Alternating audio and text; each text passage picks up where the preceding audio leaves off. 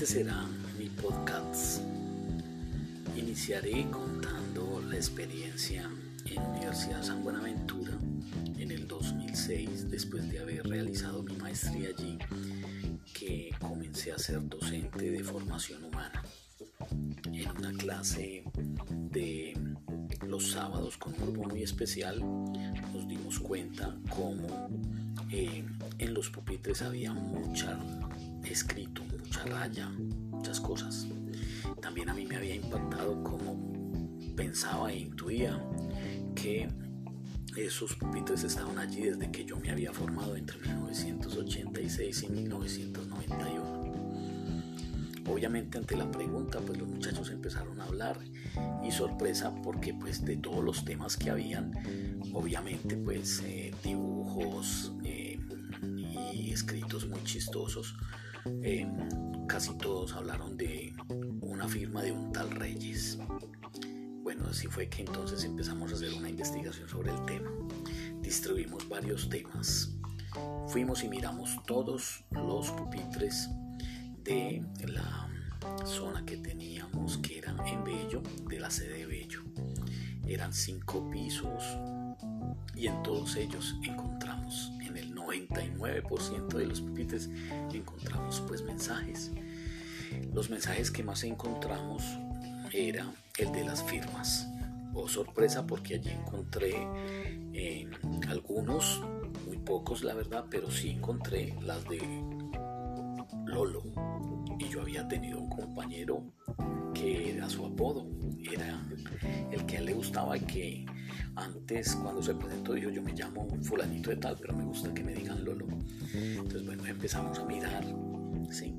Y vimos varios temas. El tema más común que vimos fue el tema del fútbol. Había allí en los pupitres marcados los del sur, del Nacional, Resistencia Norte del Medellín, había del América, de Millonarios, de Santa Fe, bueno, pero había allí una especie como de territorialidad de marca. También encontramos muchos dibujos y vimos como tres tipos de artistas. Había el que dibujaba de una manera caricaturesca o los que dibujaban de una manera caricaturesca. Había otros que manejaban era como una especie de arte muy surrealista. Sí. Había otros que era como paisajismo y dos tipos de paisajismo. El típico de la montaña con la casita en medio de la montaña y habían otros que era como una playa. También encontramos quienes eran como escultores, habían tallado. ¿sí? y también encontramos pues las caricaturas sobre todo de los profes. También encontramos allí mucho bullying, ¿sí? mensajes hablando de X o de Y, casi siempre pues a, hombres, ¿sí? mencionando que tenían su elección sexual diversa y también pues con mujeres. Lo más grave era que ponían direcciones y ponían también teléfonos bueno, eh, pero también habían unas guerras, unas rivalidades religiosas. Encontramos unos em, muy evangélicos o muy cristianos con referencias de lecturas bíblicas con los nombres de los evangelistas. Pero encontramos también un ateo que casi siempre le respondía como a ellos. pero también lo último que encontramos fue una cosa muy simpática que era también eh, es poesía sobre amor, sobre frases em, muy poetas. Y de lo que menos encontramos fue lo que habíamos pensado que eran los típicos pasteles para exámenes. De eso casi no encontramos. Vimos pues entonces que el pupitre era un lugar donde la gente se expresaba, se manifestaba, y como que había varias intenciones, intereses.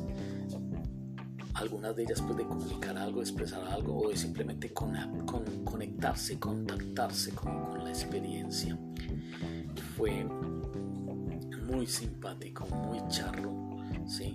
Eh, lo publicamos, tomamos notas, fotos, los publicamos, buscamos al tal Reyes porque en el 90% de los estaba el tal Reyes como un deseo de afirmar su yo, su personalidad, su identidad. Bueno, eh, quisiera dejar como una pregunta, ahora que estuvimos en pandemia y que las universidades estuvieron cerradas, ¿sí?